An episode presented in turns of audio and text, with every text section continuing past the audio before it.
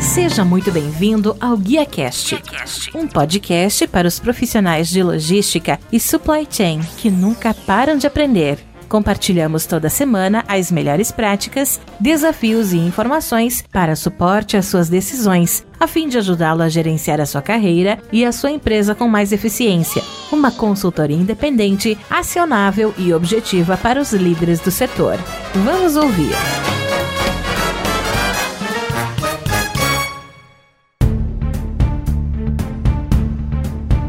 Olá, que tal? Tudo bem? Eu sou o Dilson Silva e recebemos hoje no Guia Cash Francisco Martins, que é Head de Supply Chain e Customer Service na Festo Brasil ele é engenheiro de produção pela Universidade Federal da Paraíba e INSA de Lyon, França, com especialização em transformação digital pelo Sebralog e economia comportamental pela Universidade de Chicago. Vivência acadêmica também na Universidade do Porto. Possui 17 anos de experiências nas áreas de supply chain e operações, compras e serviço ao cliente, tendo atuado em grandes multinacionais como L'Oréal, Ford Motor Company, DHL, Dow Química, Sodexia Group, e Faurecia, tanto no Brasil como no exterior, Portugal e França. Atualmente é o responsável pela área de Supply Chain Customer Service na Festo Brasil, onde está inserido em iniciativas para aumento de produtividade, eficiência operacional e melhoria da experiência do cliente através da automação e digitalização. Sem mais, vamos trazer aqui para o palco do GuiaCast Francisco Martins. Francisco, mais uma vez aí então, seja muito bem-vindo ao GuiaCast, muito obrigado por abrir um espaço na sua agenda e me ajudar a fazer mais um episódio.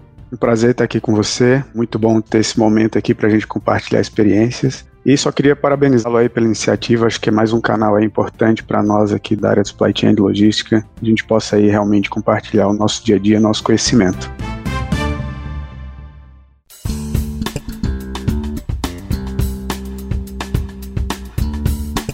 Francisco, mais uma vez, seja bem-vindo. Nosso bate-papo: automação de rotinas, excelência operacional e satisfação do cliente. Gostaria que você pudesse falar para a gente inicialmente sobre sua posição atual como Head de Supply Chain e Customer Service na Festo Brasil. Quais são as suas atividades principais como executivo na empresa? Como é que você começa e termina todos os seus dias, todos os dias? Fala para a gente. Pô, essa é uma pergunta interessante, né? E acho que quem é da área de supply chain logística aí, é difícil a gente ter algo um pouco digamos, padronizado né, durante o nosso dia a dia. Mas eu diria que, basicamente, a nossa atividade, a minha principalmente, eu diria, dentro da Festo, ela visa basicamente dois pontos principais, né, que é garantir a satisfação tanto dos nossos colaboradores quanto dos nossos clientes. Isso parece muito simples, mas por trás disso aí existe uma enormidade de atividades, de processos que a gente precisa garantir que eles fluam de uma maneira muito robusta e muito consistente todos os dias ao longo do ano. Por trás disso, né, ou seja, para a gente atingir realmente isso, eu diria que tem três pilares principais que a gente tenta manter o foco aí ao longo dos dias, das semanas, né, ao longo do, do tempo de uma maneira geral. A gente precisa planejar muito bem, nossa área envolve né, um planejamento de materiais, planejamento de mão de obra, custos, então ter essa visão de mais médio e longo prazo é fundamental. A gente precisa executar muito bem, ou seja,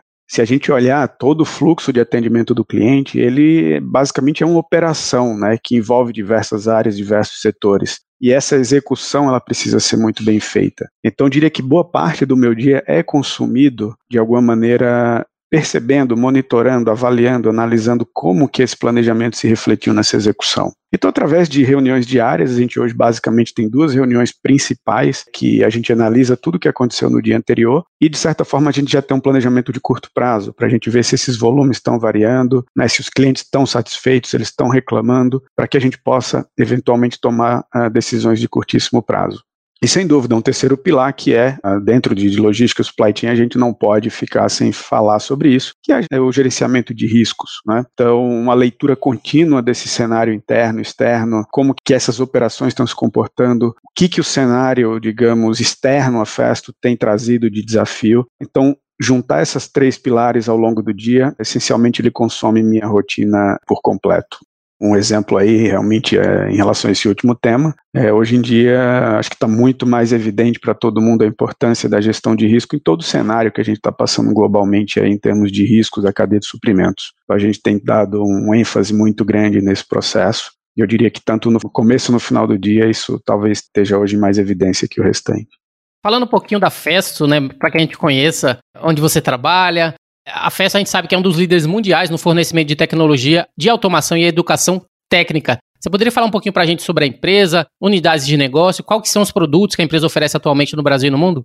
Bom, a Festo, ela é uma empresa ainda familiar, né? Então existe um, um, dono, né? Uma família alemã que, digamos, detém a empresa. Mas é uma empresa que, digamos, tem uma abertura muito grande em termos globais, né? Uma empresa Hoje está em praticamente aí aproximadamente em torno de 176 países. Ela foi fundada em 1925, né, na cidade de Esslingen, que fica ali na região do, do Baden-Württemberg, no, no, sul da Alemanha, próximo a Stuttgart. Então está muito próximo ali de grandes grupos industriais alemães, né, como Bosch, Mercedes. Então, é uma empresa que sempre teve muito inserida nesse ramo industrial, né, da automação industrial, da tecnologia. É, no Brasil, ela se instalou em 1968, né, então um pouco mais aí de 50 anos, né? Ou seja, é uma empresa que basicamente, digamos, ela visa, né, a ser uma impulsionadora da automação industrial. Né? Isso está na nossa missão. Então a gente realmente busca fornecer soluções, né, fornecer tecnologia para que nossos clientes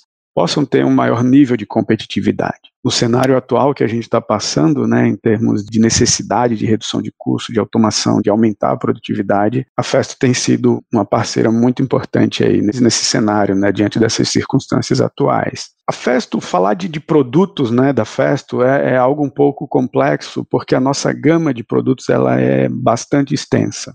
Ela vai desde a pneumática básica, ali com atuadores, né, válvulas, cilindros é, pneumáticos, terminais de válvulas, e hoje em dia a gente tem dado um foco maior nessas soluções, digamos, um pouco mais complexas. Né? Além de que, só um parênteses, a gente é, tem um foco também muito grande em prover soluções prontas né, para os nossos clientes, ou seja, não só ali um, um, pequeno componente, digamos assim, que vai numa máquina ou que vai num, num, processo de automação dentro de uma empresa, mas a solução como um todo, por exemplo, um painel de automação que vai nas indústrias, né, esses painéis mais, mais complexos, nós também fazemos esse tipo de solução que tem sido bastante demandada pelos nossos clientes. Além de toda essa gama de produtos e soluções de uma maneira geral para a indústria, a gente tem uma unidade de negócio bastante interessante chamada Didatic, né, que basicamente ela visa prover produtos para qualificação profissional, além de entregar também serviços de treinamento e consultoria. Né. Então a Didatic, eu diria que também é um diferencial da Festo, Hoje, as pessoas aí que se formaram nesse setor, né, muito mais voltado para mecatrônica, para automação, engenharia elétrica, eles terminam tendo a Festo como uma marca, digamos, conhecida, né, porque muitos laboratórios hoje usam soluções da Didatic, né, aquelas bancadas já com toda montada, que isso auxilia muito nessa formação técnica para a indústria. Eu estava pesquisando né, a Festo e ela tem como missão ser impulsionadora da automação industrial.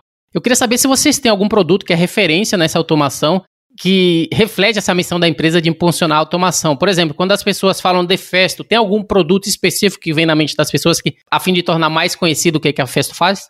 Eu diria o seguinte, é óbvio que quem convive com a Festo há bastante tempo, né? Nós temos clientes aí muito antigos, inclusive tem até umas passagens interessantes. Temos clientes hoje que eles têm um produto que é um dos produtos mais básicos da empresa, mais antigos, que é uma válvula bastante simples, mas extremamente robusta, né? A gente chama a válvula Tigre. Tem clientes hoje que têm válvulas há mais de 20 anos, 30 anos, a, válvula está lá e, e é até um cartão de visita que ele gosta, ele tem a Festo como um parceiro muito interessante. Mas eu diria que a Festo ela termina sendo muito mais reconhecida pelas soluções, pela qualidade em si da sua gama de produtos, pelo nível de atendimento e soluções né, que a gente consegue de alguma maneira entregar para o cliente. Muito mais que um produto, a Festo ela, ela, olha de uma maneira muito mais ampla né, os problemas do cliente e ela tenta se adaptar àquela solução que o cliente quer e que às vezes o próprio cliente nem enxerga aquela solução, né, e a gente busca entregar isso para ele. É óbvio que para isso a gente precisa de uma gama de produtos né, de alta tecnologia que seja robusta, confiável e precisa. Hoje eu diria, olhando assim como uma gama de produtos que está direcionando a Festo para um caminho de maior intensidade nessa questão, não só da produtividade, da automação, mas hoje em dia em relação à conectividade, a integração desses sistemas. Quando a gente está falando de digitalização, a questão da conectividade ela é muito importante. Então a Festo tem dado um foco hoje muito recente na parte de automação é, por acionamento elétrico, com diversos tipos de produto, guias, servomotores, né, controladoras. Isso é um, um foco muito intenso da empresa hoje e, obviamente, todo o que está por trás disso para que isso se integre de uma maneira geral, digamos, dentro das soluções IoT que a gente tem hoje. É algo muito mais, obviamente, avançado na Europa, né? Até pelo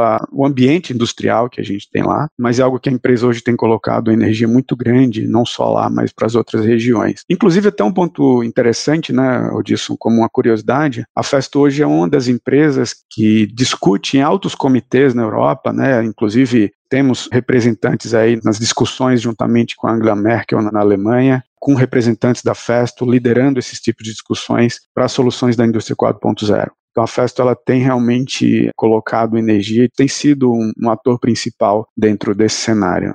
Pessoal, nosso bate-papo de hoje é automação de rotinas, excelência operacional e satisfação do cliente. E antes da gente começar isso, foi importante a gente conhecer primeiramente o nosso entrevistado de hoje, que é o Francisco Martins, que é Head de Supply Chain Customer Service na Festo, e também quem é a Festo, conforme a gente falou, uma empresa né, que é uma das líderes mundial no fornecimento de tecnologia de automação e educação técnica. Francisco, automação de rotinas, excelência operacional e satisfação do cliente. Quando a gente fala exatamente desses termos, qual é o objetivo principal quando a gente entra nesse assunto automação de rotina e excelência operacional frente ao serviço que vocês prestam para as empresas? Quando a gente fala né, da automação, né, a Festo como impulsionadora né, dessa automação, é óbvio que a gente está olhando para os clientes, para os processos internos, muito mais para um setor industrial, né, ou seja, a automação dos processos. É óbvio que dentro da nossa empresa, a gente precisa tratar esses clientes de uma maneira muito, digamos, à altura né, do que a Festo se propõe a fazer. E a gente tem que ter, e nós temos isso como um valor interno, de prover uma satisfação plena dos nossos clientes. Hoje a gente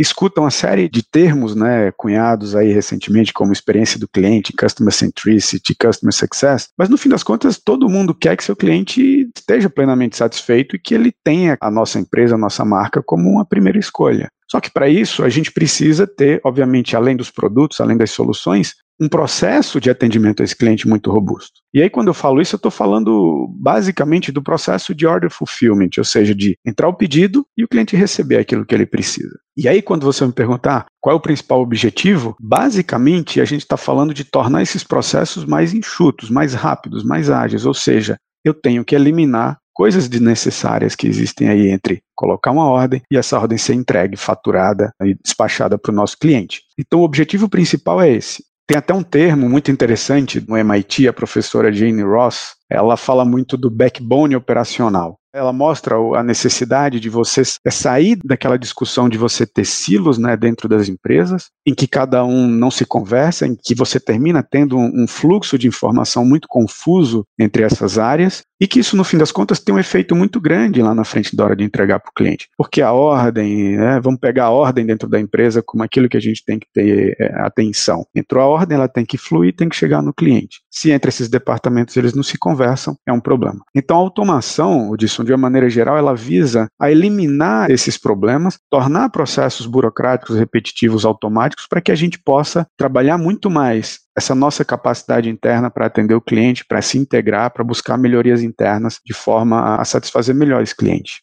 E uma vez que você falou, né, o objetivo da automação, de você ter excelência operacional para gestão das rotinas, é garantir eficiência, é garantir agilidade, é garantir flexibilidade, uma vez que isso afeta o cliente final e a satisfação, né, frente ao que ele espera, principalmente agora, né, nesse momento em que as exigências aumentaram muito. A minha pergunta é: isso pode ser feito em qualquer empresa? Existe algum requisito para essa implementação de melhoria? Como é que funciona quando vocês, por exemplo, vão fazer aquela análise inicial para poder automatizar uma empresa? Eu diria que hoje isso está muito mais simples, muito mais acessível a qualquer empresa, né? Por mais que as empresas sejam diferentes ou estejam inseridas em situações diferentes, em circunstâncias diferentes, Existe algo que é comum a qualquer empresa, que são as rotinas do dia a dia, as rotinas operacionais, os processos administrativos, que eu diria que até bem pouco tempo atrás eles ficaram um pouco à margem de toda essa discussão de eficiência, de agilidade. Né? Toda a indústria ela cresceu, né, principalmente ao longo das últimas três, quatro décadas, muito focado no conceito de lean manufacturing, né? ou seja, a manufatura muito enxuta, a manufatura muito eficiente é de alguns anos para cá tem se discutido, ou seja, a aplicação de soluções para isso dentro de um ambiente mais administrativo. Então eu vejo que essas automações elas são plenamente viáveis para qualquer tipo de empresa, porque você tem processamento de ordem, você tem contas a pagar, você tem contas a receber, você tem pós-venda, você tem follow-up de pedidos, você tem planejamento de materiais em qualquer empresa. Talvez você vá para um setor de serviço, tem um pouco menos, um pouco mais, ou seja, um pouco diferente, mas esse tipo de solução ele é plenamente aplicável em qualquer local, sem dúvida. E uma vez que você fez essa aplicação, né, ou vai fazer essa aplicação, vocês fazem aquela análise inicial, hoje as empresas você deixou claro que não tem uma limitação ou requisito que ponha isso em prática ou que haja esse tipo de necessidade. Quais são as metodologias usadas para esses processos de automação de rotina e excelência? Qual é o modelo? Você falou um pouco do Lean, mas fora o Lean, que modelo de automação vocês implementam a fim de garantir cada vez mais esse processo de excelência operacional? Hoje, dentro da Festo, eu sou responsável pela área de Customer Service também. Isso hoje ela compõe toda uma área de supply chain que ela tem, obviamente, o objetivo de ter uma visão end-to-end, -end, ou seja, eu preciso enxergar esse processo de atendimento ao cliente de uma ponta a outra.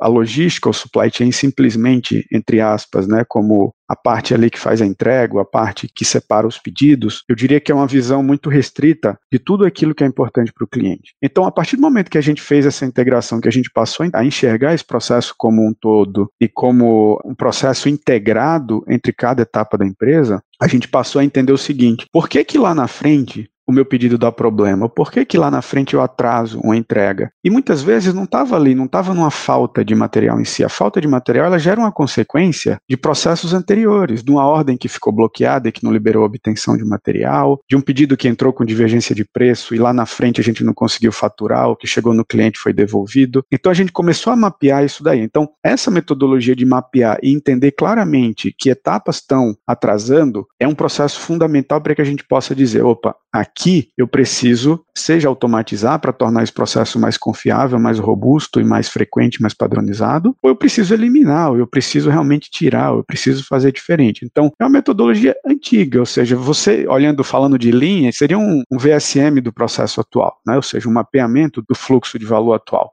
Com base nisso, isso nos deu uma visão muito mais transparente. Por exemplo, nós perdíamos, entre aspas, horas e horas do dia com recurso fazendo follow-up de pedido. Uma pessoa entra lá, recebe, entra no SAP, pega a data e manda. Hoje um robozinho faz isso. Esse cara que fazia isso, hoje a gente está utilizando ele para atender melhor o cliente. Eu trabalhar na antecedência para verificar um período mais amplo, com a visão de uma ou duas semanas, se aquele pedido do cliente pode vir a dar problema daqui a uma semana. Então, eu tento reduzir o follow-up e eu me antecipar a um potencial problema que ia acontecer lá na frente. Com isso, os processos de separação de ordem, de faturamento de entrega tendem a ser mais confiáveis. E geralmente, ou seja, para aplicações no trabalho de rotinas do dia a dia, em se falando de, por exemplo, pedidos, você usa ou relatórios de visibilidade, você usa RPA. Se você tivesse que elencar qual que é o modelo mais utilizado para a área operacional e para a área fabril, qual que seria para ganhar essa excelência operacional? Hoje, basicamente, tudo isso que eu estou falando aqui, essencialmente a gente está falando de RPA. Agora é importante a gente colocar aqui um conceito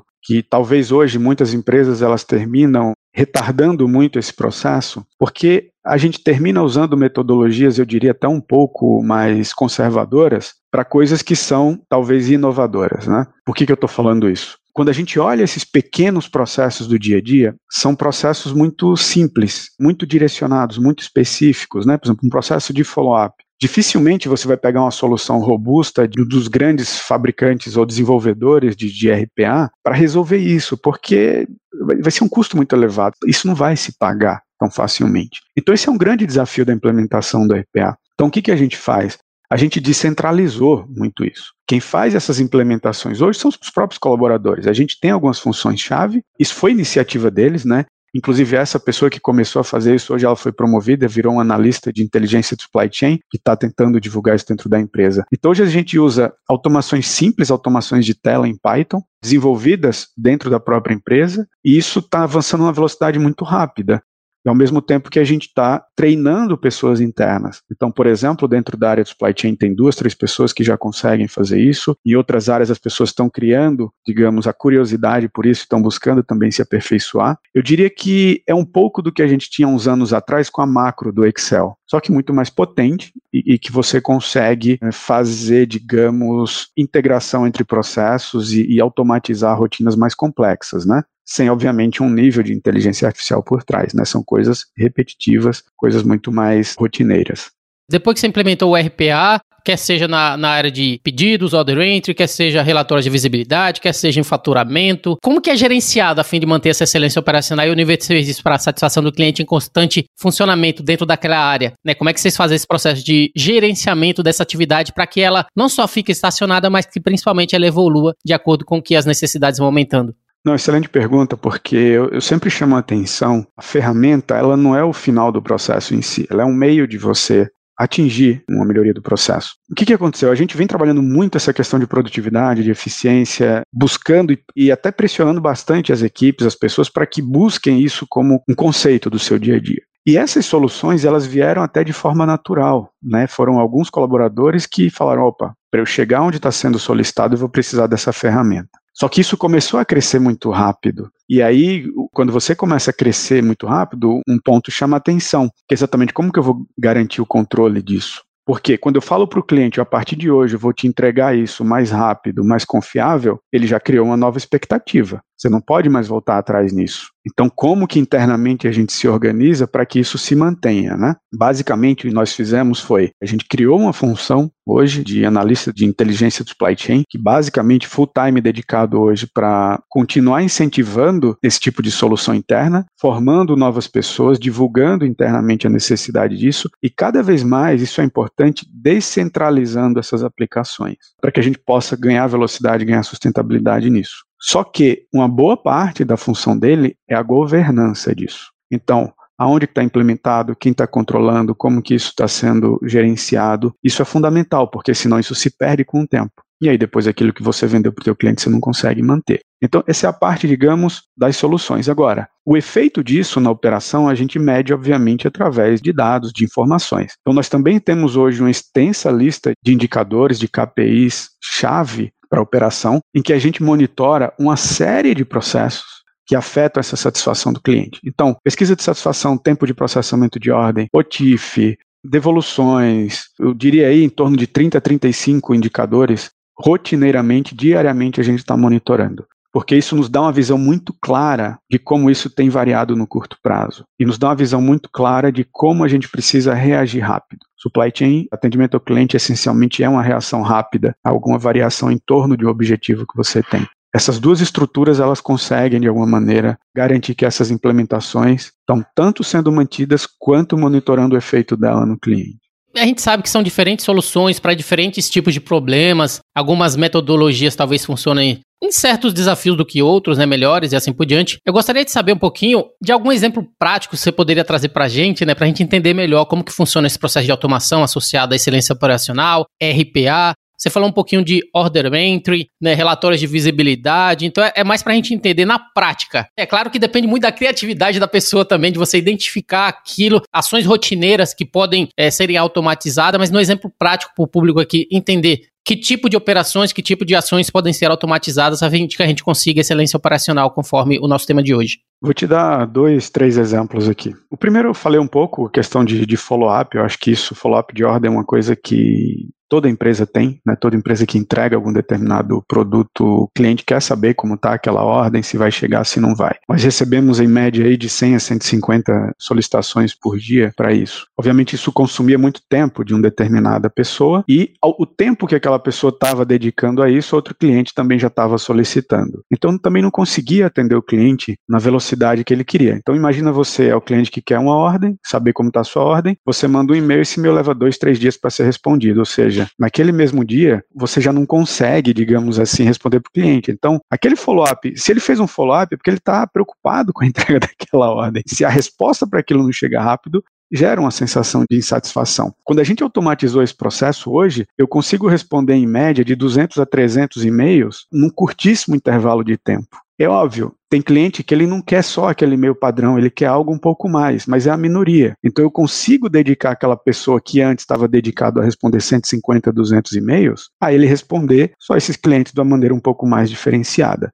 Então, a automação nesse processo específico, ela tirou essa carga excessiva, atendeu muito mais cliente e permitiu que a pessoa tivesse tempo para interagir de uma maneira um pouco mais, de um valor agregado mais alto. Outro exemplo interessante, esse fluxo de atendimento ao cliente, ele gera uma série de ineficiências. Por exemplo, uma ordem entra, ela tem algum tipo de problema, ela fica bloqueada nesse processo. Seja por um problema de crédito, seja por um problema de preço, seja N motivos que podem tornar uma ordem bloqueada. A partir do momento que essa ordem está bloqueada, o cliente não vai receber. Ela vai ficar parada ali, aguardando uma definição que muitas vezes é interna à nossa empresa, e hoje o que, que a gente faz? Existe também um robô, ele faz toda uma varredura, ele identifica tudo isso e ele passa isso para a força de vendas que consegue ter uma visão muito mais clara se aquilo vai ou não vai dar algum tipo de problema para o cliente. O que antes só era percebido quando o cliente notava que aquilo tinha algum tipo de atraso. Ou a muita custa de o cara ficar ali no, na internet ou no sistema, no SAP, procurando ordens que estavam com problema. Então, como você vê, são pequenas situações, pequenas soluções que no dia a dia a gente termina passando por cima, mas que tem um efeito muito importante na satisfação do cliente.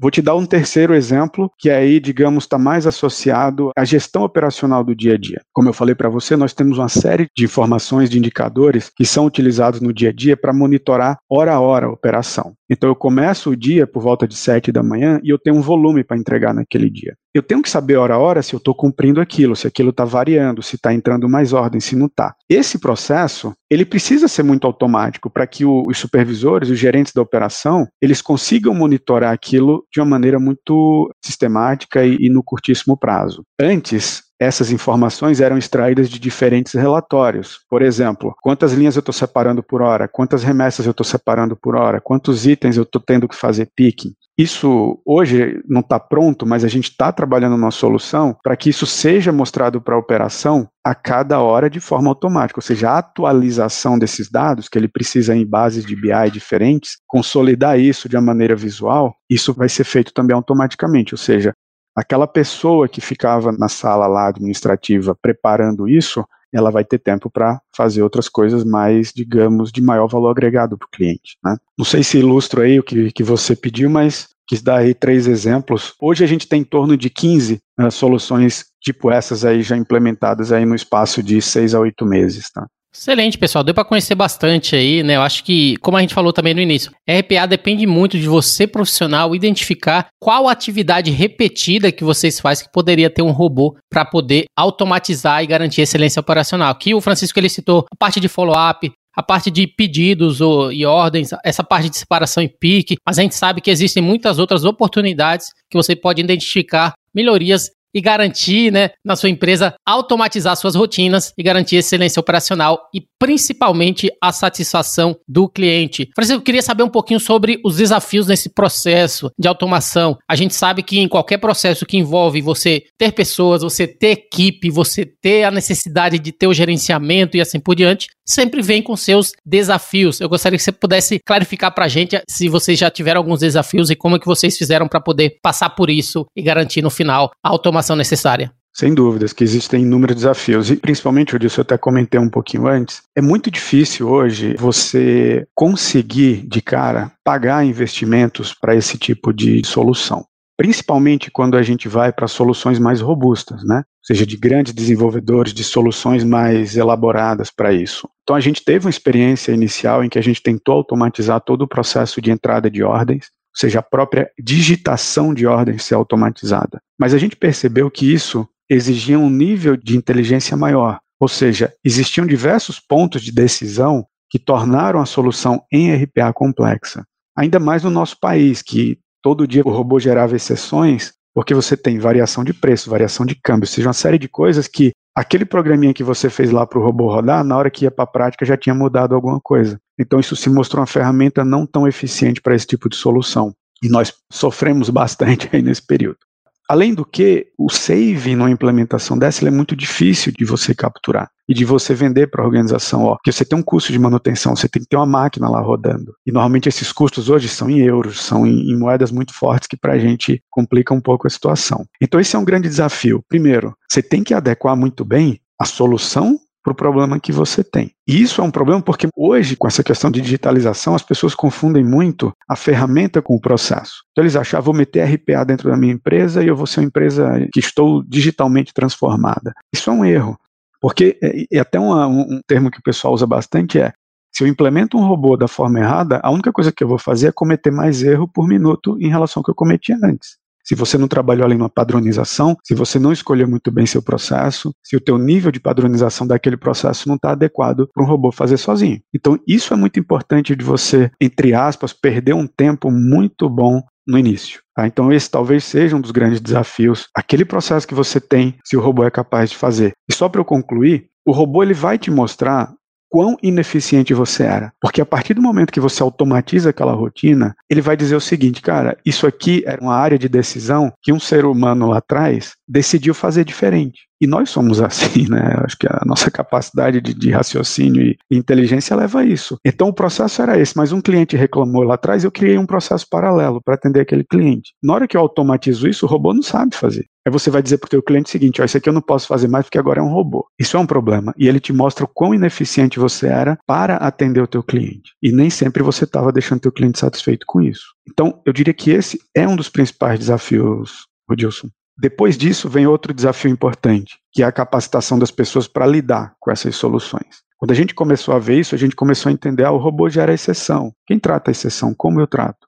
Para eu tratar a exceção, eu também preciso saber um pouco de linguagem de programação, e a gente não tinha. A partir do momento que eu tenho um monte de robozinho lá fazendo o processo, alguém precisa estar tá gerenciando. Se o robô saiu, se precisa atualizar o código, se não precisa. Então, isso é importante, ou seja, como que essas novas demandas vão também ser tratadas em termos de capacitação das pessoas que estão lá dentro. Agora que você falou de atualização de código, me surgiu uma pergunta, né? Quão difícil é você atualizar os códigos, levando em consideração que o robozinho ele já está habituado àquela rotina, ele já sabe o que precisa fazer. Você precisa também de um momento de aprendizado, de que a gente, para produto, a gente fala criar um mockup, né, que é um teste, mas no caso de robô, que é algo que já está ali tempo real fazendo esse processo. Quão difícil é quando você precisa exatamente, através de uma demanda do cliente, uma vez que você identificou que a satisfação dele vai ser maior frente a essa nova demanda, como é que funciona esse processo de você atualizar os códigos frente ao RPA, frente aos robôs criados para automação de uma tarefa, de uma rotina? Por isso que foi muito importante a gente ter essa governança, né? Porque hoje é justamente essa pessoa que, digamos que está por trás. Como que funciona? Ela criou, vamos supor, a pessoa da área de materiais solicitou a criação de uma solução lá para ela. Essa solução foi criada, por exemplo, hoje toda a parte de gerenciamento de materiais críticos, os relatórios que a gente tem que imprimir e bater um com o outro para a gente entender algumas coisas, eles também são feitos de forma automática. Então, essa pessoa que hoje é responsável pela área, ela começa a observar que o relatório pode ter alguma inconsistência, ou que pode ter alguma melhoria, ou que está demorando, ou que alguma informação adicional não está indo ali. Então, ela passa um feedback para essa pessoa que, ah, não, ok, vamos tentar ver se dentro do código dá para ajustar alguma coisa, se dá para a gente melhorar, se dá para a gente mudar. Então, existe uma conexão muito grande essas pessoas. Por isso que eu falo a importância dessa descentralização, é justamente para que a gente tenha mais pessoas olhando para o mesmo assunto de uma maneira e com um nível de conhecimento o, o mais profundo possível, né, para que consigam aí falar a mesma língua. Pessoal, ó, vocês entenderam, né? O nosso tema principal hoje, automação de rotinas, excelência operacionais e satisfação do cliente com o uso de RPA, Robotic Process Automation. Falamos um pouquinho aí de ganho de eficiência, agilidade, flexibilidade, como isso afeta o cliente final, que pode ser feito em qualquer empresa, não existe requisitos aí para implementação dessas melhorias. A rotina de RPA voltada aí para pedidos, relatórios de visibilidade, picking, follow-up e assim por diante. E também que é importante você ter um analista, alguém para fazer o gerenciamento dessas rotinas e também identificar melhorias caso haja necessidade de você alterar o código. Esse foi o nosso papo de hoje, né? Mais uma vez levando em consideração, né, esse tema tão relevante de automação de rotinas. Francisco, minhas perguntas finais, falando um pouquinho de você, você iniciou sua carreira profissional como estagiário ou trainee de engenharia de produção encarregado de planejamento de materiais e do suporte ao planejamento de produção na L'Oréal em 2003. Gostaria que você pudesse falar um pouquinho da sua carreira, como é que foi esse desenvolvimento até aqui, como é que tudo começou para você na engenharia? Na verdade, eu, quando, quando eu fiz esse estágio, foi, eu morava na França, né, foi onde eu fui terminar minha graduação. E desde a faculdade, eu sempre tive, a, a logística foi algo que muito mais por curiosidade nos últimos anos da, da faculdade, aquele termo supply chain, eu não sabia o que era, e eu falei, ah, eu quero, quero entender isso. E quando eu fui morar lá, é, eu fui fazer o estágio, eu procurei algo nessa área. E entrei, na verdade eu entrei para ajudar os planejadores de materiais na época, então eu tinha como projeto dentro da empresa lá, era trabalhar nos métodos de trabalho desses planejadores, só que um dos planejadores adoeceu no período que eu estava lá. E a responsável lá na época falou: ah, você assume a posição dele como estagiário, mas você vai fazer a atividade dele. E aí esse meu estágio lá, ele terminou sendo até mais longo do que era. Então foi uma experiência muito boa, que eu terminei na prática ali, tendo que abraçar a responsabilidade ainda assim, sem muita experiência, mas que me deu uma base muito interessante, principalmente nessa parte de planejamento de materiais, nessa parte de gestão de estoques. E isso foi lá em, em 2003. E foi o período também que, que eu concluí lá, o, o, ano que eu, que eu fiquei lá na, na França, voltei para o Brasil. E aí comecei a participar de processos de trainee e tal. Foi quando eu tive a minha experiência, minha primeira experiência vai já como profissional formado, que foi na, na Ford, lá em Camaçari, né? que infelizmente está tá fechando as portas aí, mas que foi uma, digamos, a grande universidade da minha vida e a quem, já fazendo aqui um agradecimento para todos os colegas e para a Ford, né, pela, infelizmente está tá fechando aí no Brasil, mas realmente só tenho a agradecer aquele local aí pela minha formação e, e por tudo que me possibilitou aí na minha carreira. Excelente, eu conheço muito bem né, o polo industrial lá da Ford em Camaçari, levando em consideração que, por coincidência, nós trabalhamos juntos no mesmo grupo. Né, eu trabalhei no grupo Sodécia também. Você trabalhou em Portugal, né, que é a sede, eu trabalhei aqui no Brasil. Eu fiquei quase oito anos ali como parte de programador, PCP, programando ali a fábrica, a prensa, né, solda, pintura, usinagem. Então, a gente tinha muito contato com essa área de autopeças, principalmente associada à Ford, que, é, que a gente fazia as entregas das peças. Então, é, a gente sente bastante, né, frente a essa decisão da empresa de sair e principalmente, né, de descontinuar esse polo que é tão importante para a cidade ali, para a indústria. Então, faz parte aí, a gente trabalhou junto no mesmo grupo, né, associado a esse tema que é bastante relevante. Francisco, última pergunta, né, para finalizar, eu gostaria que você pudesse falar para a gente sobre alguma indicação tua associada a um livro, um filme, um podcast, algum conteúdo que você acha que contribuiu para o seu crescimento profissional, né, para sua carreira que você poderia estar tá compartilhando aqui com a gente, para a gente como indicação, né, para aqueles que acompanham aqui o Guia Cash. Ah, bacana. Eu gosto muito de ler, né? Então indicar um ou outro livro é um pouco complicado, mas eu tenho alguns aqui que são são chave. Escolhe algum atrás ali da prateleira que a gente vê daqui que tem bastante, né? Então, então para poder indicar pra mesmo, gente. Tem. Esse aqui é um deles, ó. É o Managing the Unexpected. Talvez acho que seja um dos livros mais interessantes. É, porque o que, que acontece? Logística, supply chain é algo que você tem que trabalhar com inesperado, né? Ainda mais no Brasil. A gente não sabe o dia de amanhã, a circunstância que a gente vive hoje, ela é extremamente volátil, né? O mundo VUCA aí, né, que, que tanto se fala, então, quanto mais você desenvolve metodologias ou, ou formas de gerenciar esse inesperado, mais resiliente, mais robusto, mais com maior sucesso você vai conseguir uh, desenvolver e gerenciar suas atividades. Então esse livro ele é do Carl Weick da Kathleen Sutcliffe como eu falei, chama Managing the Unexpected, e ele basicamente ele é performance resiliente numa era de, incertezas. Um livro muito interessante, eu, eu, fui apresentado esse livro quando eu trabalhava na Dow Química, né, uma empresa que tem um, uma visão de segurança de processo, até pela natureza do trabalho dela, absurda, então isso foi parte de um treinamento que nós tivemos dentro da empresa, até hoje eu tenho ele como uma grande referência. Mas eu, eu também hoje estudo muito a questão de liderança e de comportamento humano, então dois livros também que são muito, muito interessantes. Um chama Equipes Brilhantes, do Daniel Coyle, e o outro é Your Brain Network, do David Rock, esse muito mais focado em, em neurociência né, e como o nosso cérebro se comporta no nosso dia a dia. Né? Então são três livros interessantes. Esse falou de podcast, e esse último que eu falei, o Your Brain Network, do David Rock, ele é um dos fundadores ou fundador do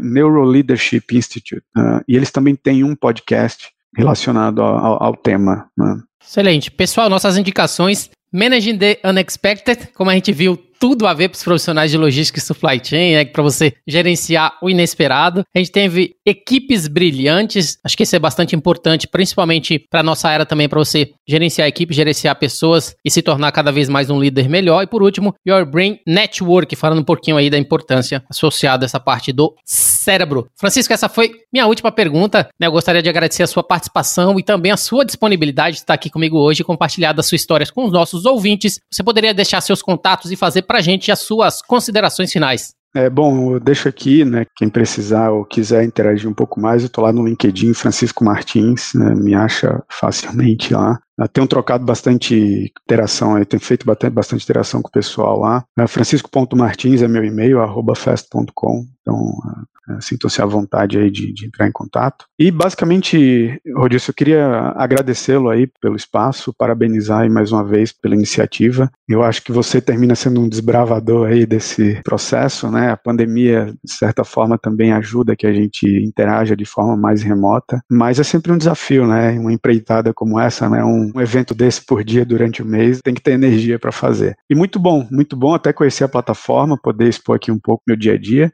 É um tempo curto para você falar de tudo, mas eu tentei realmente trazer aqui um pouco, um pouco mais uh, resumidamente aquilo que nos envolve. E, obviamente, agradecer aí e deixar meu, meu profundo agradecimento mais uma vez a você aí pela, pela oportunidade. E me coloco à disposição aí, obviamente, para quem quiser interagir fora de, dessa, dessa plataforma também.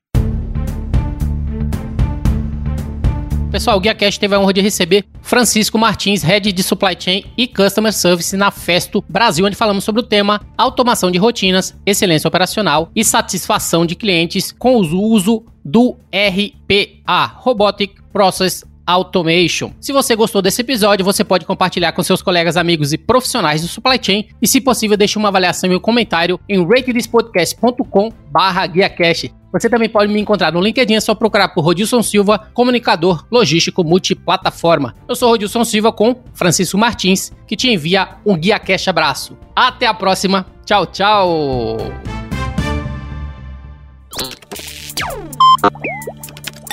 Equalab